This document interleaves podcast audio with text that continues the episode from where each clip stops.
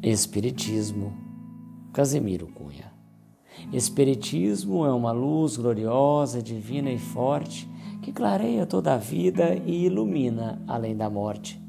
É uma fonte generosa de compreensão compassiva, derramando em toda parte o conforto da água viva.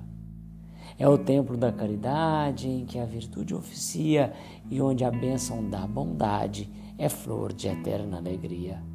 É árvore verde e farta nos caminhos da esperança, toda aberta em flor e fruto de verdade e de bonança. É a claridade bendita do bem que aniquila o mal, o chamamento sublime da vida espiritual. Se buscas o Espiritismo, norteia-te em sua luz.